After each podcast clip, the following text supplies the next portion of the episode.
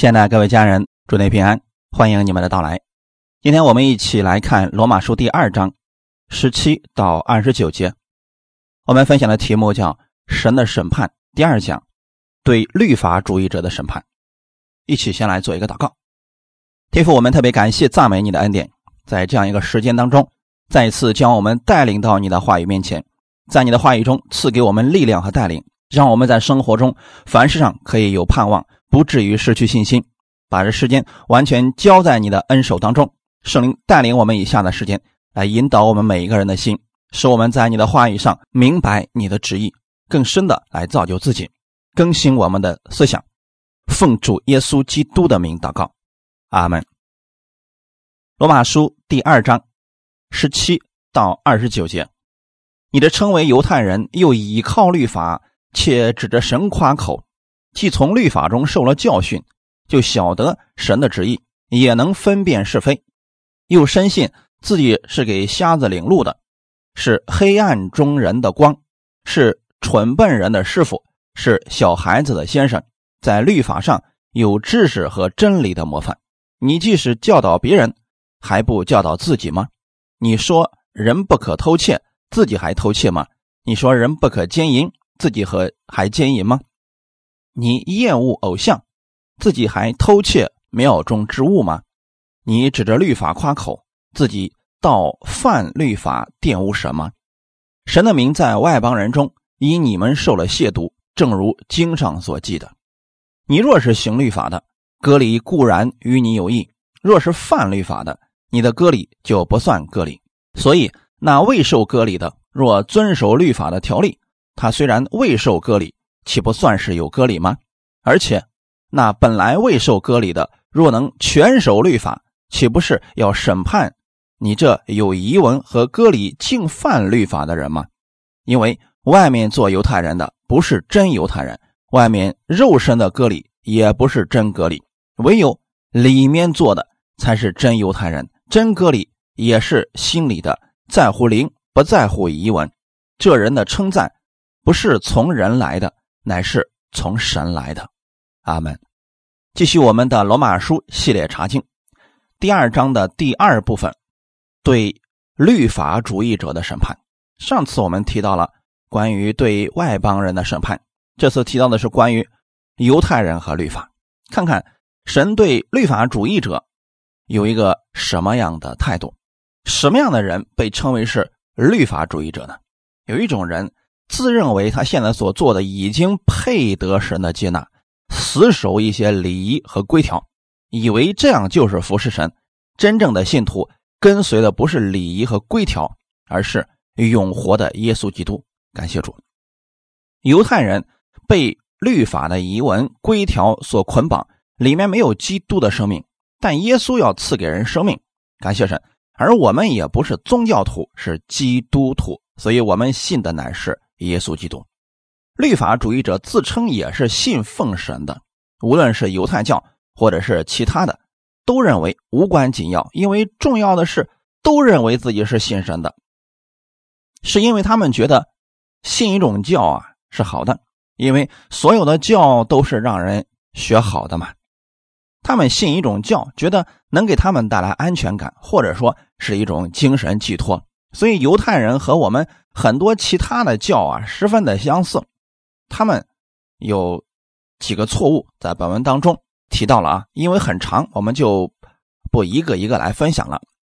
有一些很容易就能够分辨出来的犹太人到底是怎么一种情况？为什么说他们最后变成了律法主义者呢？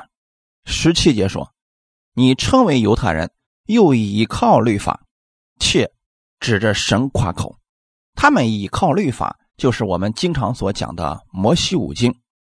他们把经文刻在袖子上，刻在城门上，贴在自己的家里。总之，眼睛所能看到的，处处都有神的话语，也会把这些话语带到教会去。唯一的区别，他们依靠的是律法，而不是真的去依靠神。那些律法主义者，包括法利赛人，当真正的神来到他们面前的时候，他们不要这位神，宁可要摩西的律法。也就是说，他们依靠律法，他们忘记了律法是从神赐下来的。神比律法更大。如果把圣经当作神来敬拜，而把耶稣扔一边的话，这就已经有问题了。弟兄姊妹，圣经是神所给我们的。法利赛人承认他们是摩西的门徒，他把摩西这些话记下来，依靠律法多于依靠神，在律法中加了很多东西，因为律法是死的，神是活的。弟兄姊妹，神是活的，律法是不变的，你怎么解释都行。解释律法的这些人，他们宁可去依靠律法，也不想依靠这位神。他们声称也是信奉神的，指着神夸口。当他们定死耶稣的时候，他们说，因为耶稣亵渎了律法，违背了律法上所记的律例典章，自称为神等等。他们指着律法夸口，但心里边却不敬畏神，这就是律法主义者。今天。也有很多类似这样的，比如说一些精通圣经的神学家，他们虽然不相信神，却能把圣经上很多东西背过，但是他们不要这位神，说有圣经就够了，还指着神夸口说这位神真好，但是心里边却不相信他。从这里可以看到，律法主义者是以律法来夸口，但他们的内心却不敬畏神，也不相信神。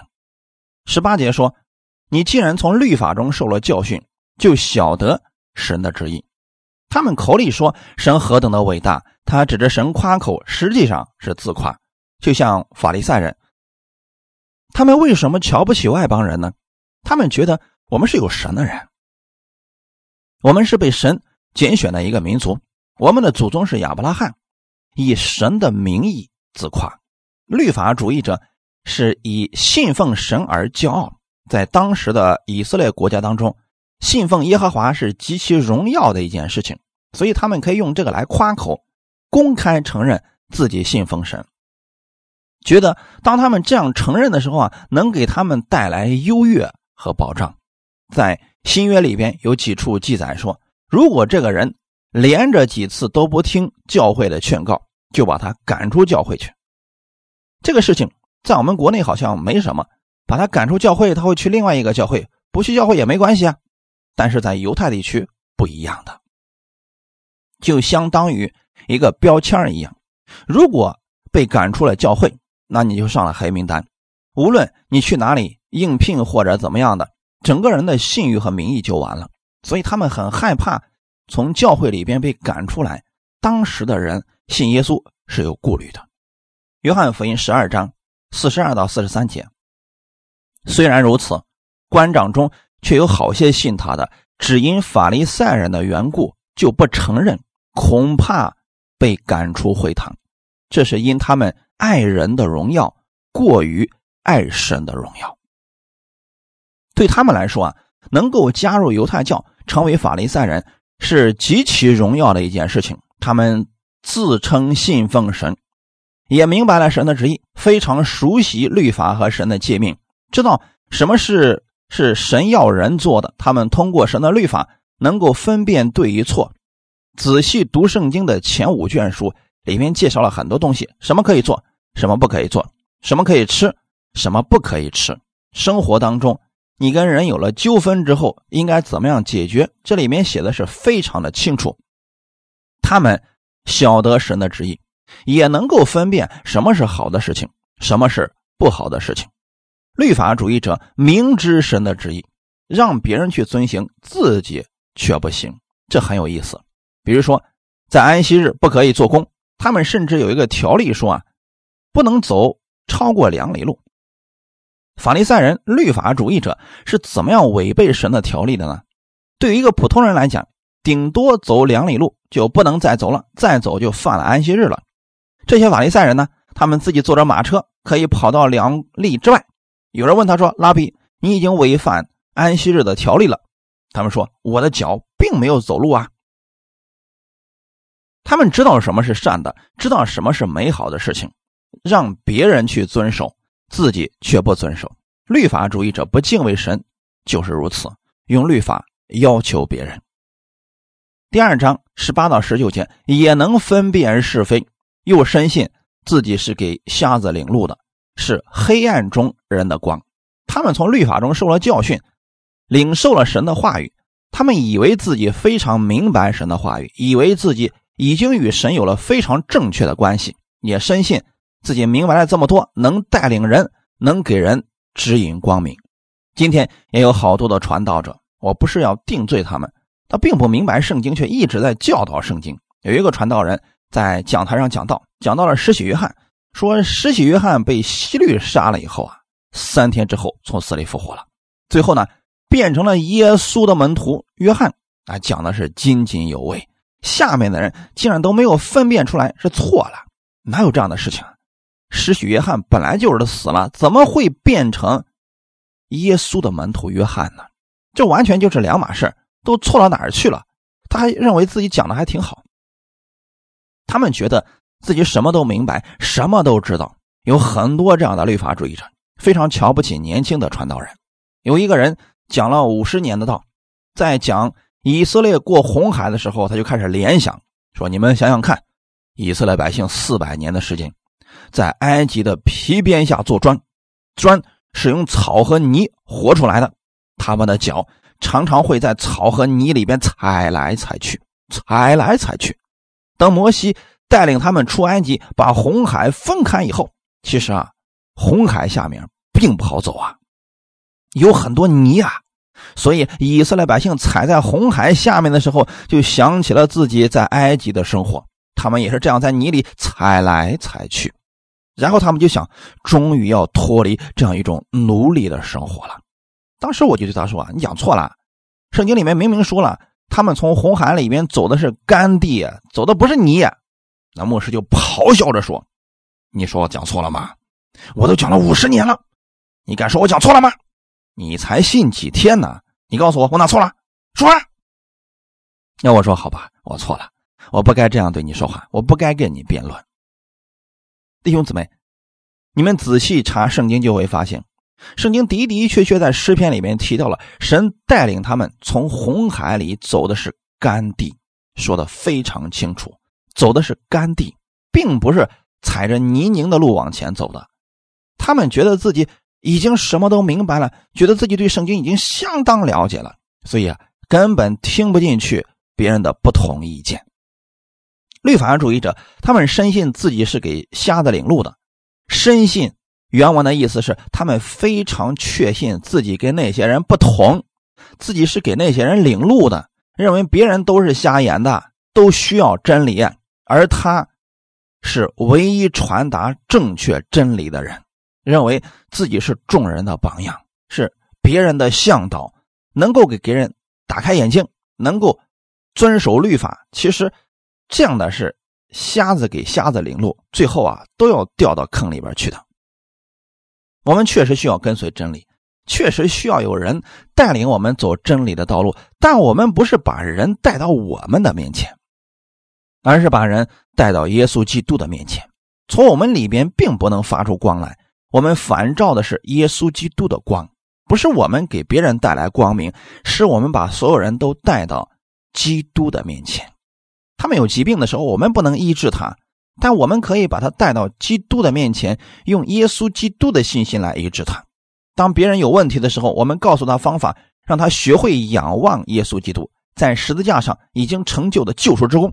当人与耶稣建立关系之后，再遇到问题的时候。他会向神来祷告，律法主义者却希望所有的人都拥戴他，所有的人都关注他。我们期望所有人都关注耶稣基督，我们期望所有人把焦点都放在复活的耶稣基督的身上。这样，无论人走到哪里，他们都有依靠，因为神任何时候都与他们同在。感谢主，因为我们人都有软弱的时候，一旦我们软弱了，或者我们对圣经有误解的话，我们就会把人。带到很糟糕的地步，但如果我们只是把人带到耶稣的面前来，圣灵会亲自告诉他对与错，他马上就会有分辨的。他们认为自己是黑暗中的光，原文的意思是别人都在黑暗中摸索，而他就是光，别人却找不着光。律法主义者认为自己已经找着光了，然后说：“你们都跟我走吧，我已经找着光了。”现在有很多的宗教，包括这个教那个教，他们。教主都找着了通往永生的道路，通往极乐世界的道路。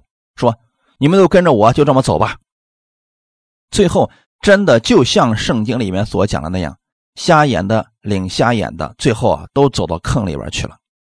耶稣基督才是世界上的光，要把一切都回归到耶稣基督的身上，而不是回归到一个宗教或者回归到某一个教会里边去。这是很危险的事情。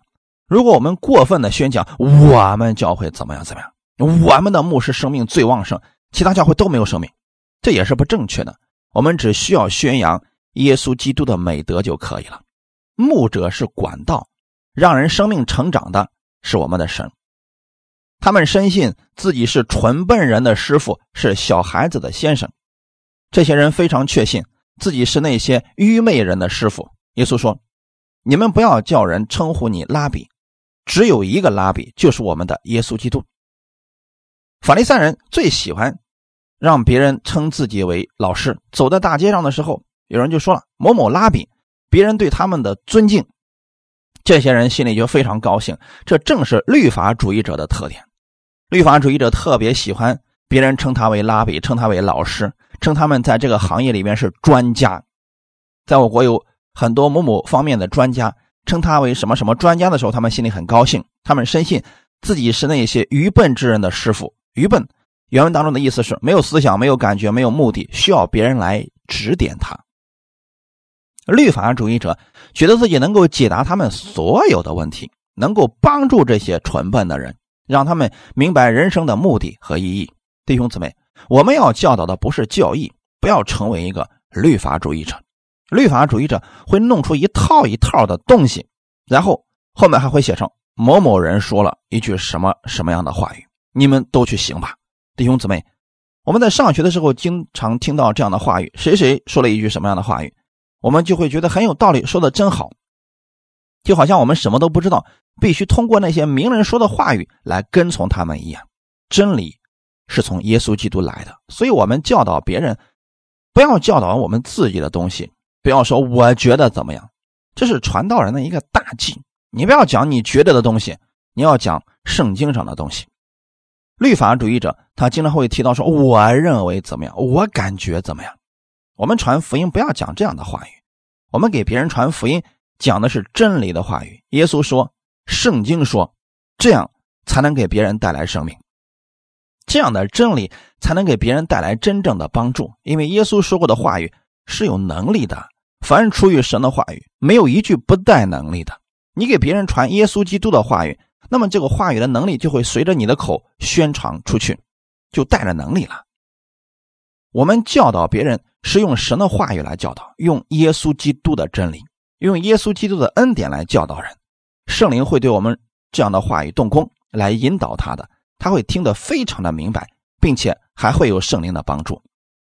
唯有圣经是我们的标准，耶稣基督的话语是我们的标准，不是某个牧师讲的什么样的话语是标准，不是过去某有名人的人说的话语是标准。经常有人问我说：“你有没有读过那个谁谁谁的书？你知道那个谁谁谁牧师吗？”我说不知道。他说：“你还称为基督徒呢？你连他都不知道。”你知道他写过什么书吗？我说不知道。你生命太差了，你要回去好好读一读他的书。我说这个人很厉害吗？当然厉害了。他说了很多有名的话语。我说，那你知道圣经上耶稣说的话语吗？哎，圣经我都看了很多遍了，看十遍了，没啥意思了。我现在主要去研究那些前辈们他们所写的书。弟兄姊妹，其实这样的人只能为他感到惋惜。世界上最好的书《圣经》在我们面前，却说读了十遍了，把圣经扔到一边，觉得没啥意思。因为有更好的属灵前辈的书，我不是否定那些人的书，否定他们的见证、他们的经历等等，这些仅供参考。但是圣经却是我们信仰的生命，那是我们生活的标准。感谢主，圣经需要我们一生都来领受。它是一种祝福，就像我们吃饭一样，每天都需要来吃，每天都需要来领受。不是说这些话语我已经读过了，我都已经背过了，这样对你生命没有什么长进，就真成老师了。不要让这些话语成为教导的样式存在你的心里边，要让它成为你的生命，成为你的粮食。这是耶稣告诉我们的话语，神的话语是我们的粮食。感谢主。二十节说。在律法上有知识和真理的模范。他们拥有神的律法，拥有关于律法的一切知识，他们也拥有真理，可以随时运用神的话语，也有许多机会认识真理。他们熟读神的话语，甚至懂得如何去教导别人，但是仍然自以为意。这就是律法主义者的特点。他们不是不知道真理，但他们用这些话语只对照别人传道的时候，千万不要把圣经当做一个放大镜。什么叫放大镜呢？就拿着圣经不断的去照别人，你会看到别人很多的问题，会看到别人很多的缺点。因为你拿着圣经去照别人，谁没有问题呢？到处都是问题。圣经是我们的粮食，是让我们来享用的，是让我们来领受的。我们应当如此来领受神的话语，不要把它当做律法一样。专照别人的问题，专照别人的缺点和弱点。耶稣对假冒伪善的法利赛人和文士说：“你们这假冒伪善的文士和法利赛人有祸了，因为你们将薄荷、茴香、芹菜献上十分之一，那律法上更重的事情就是公义、怜悯、信实，反倒不行了。这更重的是你们当行的，那也是不可不行的。”马太福音二十三章二十三节，耶稣是什么意思呢？律法中最重要的部分是公义、怜悯、信实，这才是我们应当领受，然后去行出来的。感谢主。所以你看，那律法主义者对自己非常的确信，对自己非常的认可，而且他也听不进去别人的劝告。所以耶稣对他们讲了很多，说我所讲的有没有违背你们的律法呢？法利赛人却讲不出来。最后呢，他们定耶稣罪的时候，实在没有办法。就找了几个互相都出问题的这样的见证人，还是没有定到耶稣的罪。就是说，他们想在律法上找到耶稣的把柄，却始终也找不着。你为什么不从别的角度去想一下呢？他是不是真的就是他口中所说的那位神呢？律法主义者在找福音的把柄，我们讲到是如履薄冰啊。很多人在我们讲道当中找问题。有些人就说你讲错了，却什么说不出来错在哪儿。我们应当回归到圣经当中。当初法利赛人所犯的问题、所犯的错误，正是他们觉得自己完全正确，觉得自己一丁点问题都没有。耶稣其实一语道破了，说：“你们这群百姓用嘴唇亲近我，你们的心却远离我。”他的意思是一个真正懂得律法的人。解释律法的人站在你们的面前，你们却不接受，却非得按照自己的理解那个意思去行。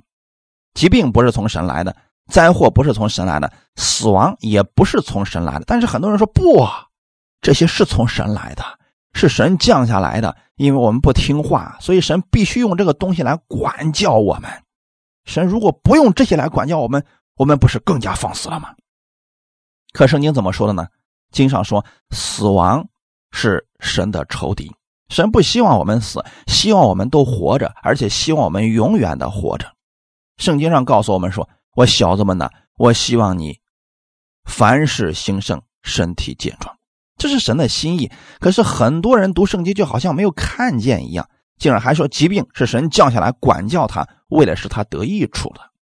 我们从来不这么认为，疾病会对我们有什么益处？亚当。在伊甸园的时候，神没有给他疾病，也没有给他死亡。咒诅在伊甸园里边是没有的。神造好了这一切之后，这一切都甚好，这才是神的心意。神给我们的是好的，却并不包括疾病、意外、死亡这些东西。这些都是在他们犯罪之后，魔鬼掌权以后加在这个世界上的。所以，我们要有正确的理解，不要回到过去一些律法主义者他们所认为的观念当中。我们应当。回到圣经当中来，你既是教导别人的，你还不教导自己吗？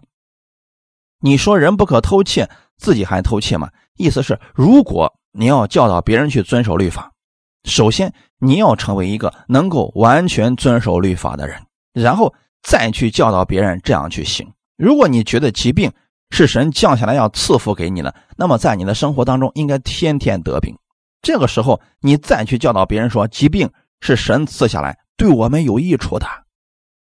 举一个例子，如果某人教导别人所教导的内容，自己要先领受。很多人吃圣餐的时候说了，如果他认为不分辨的话，吃了以后会得病，还会死的，那他就把圣餐教导成一种咒诅了。可圣经上从来没有说这是一种咒诅。耶稣三年半的时间给我们的全是恩典和祝福，为什么在最后的时候会给信徒留下一种咒诅呢？这是不可能的，从哪个方面你都讲不过去的。所以圣餐一定不是咒诅，这是神给我们一种莫大的祝福。感谢主，你领受了什么教导，生命就是什么样子，生活当中就会彰显出来。这些律法主义者说不要奸淫，他们自己还在做这样的事情，他们指着律法夸口，自己却在犯律法，在玷污神。当人们看到他们的时候，你们的行为还如此糟糕，还教导别人别讲了，下来吧。你看见了吗，弟兄姊妹？所以，我们是要通过自己的好行为、自己的努力教导别人，最终的结果是跌倒，这会让许多人跌倒。不要指着律法来夸口，因为我们自己都没有办法遵守，却为什么要别人去遵守这个律法呢？二十五节说：“你若是行律法的，这割礼固然与你有益。”律法主义者，他们是陷入到了礼仪当中，缺少了心灵和诚实的敬拜。割礼到底是什么呢？小孩子出生第八天以后，要给小孩子割去他的包皮，这就是当时神给亚伯拉罕所立的一个约定，这是肉体上的约定。这个约定是，当你行割礼的时候，那么在肉体上你是亚伯拉罕的后裔，但不是说你行了割礼就可以不用遵守律法了，这也是不对的。在摩西以后的人，在耶稣时代的文士和法利赛人也一样，就算你是受了割礼的人，你也必须要遵守律法，不是说。今天受了割礼，你比别人强很多了，你就全然圣洁了？不是的，你仍然要遵行全部的律法。后面说，你若是遵守了律法的割礼，对你有益处，神的祝福要临到你的身上。但如果说触犯了律法，你的割礼就算不得割礼。意思是，当你触犯律法的时候，你行的割礼并不能救你。这就是说，你的割礼算不得割礼，不是说你没有行过，只是说当你触犯律法的时候，就算你肉体上有这个割礼。也拯救不了你的生命。二十六节说，所以那未受割礼的，若遵守律法的条例，他虽然未受割礼，岂不算是有割礼吗？重要的是，今天不是这个人身体上有什么记号，重要的是他心里改变。二十七节说，而且那本来未受割礼的，若能全守律法，岂不是要审判你这有遗文和割礼竟犯律法的人吗？这里告诉我们一个事情。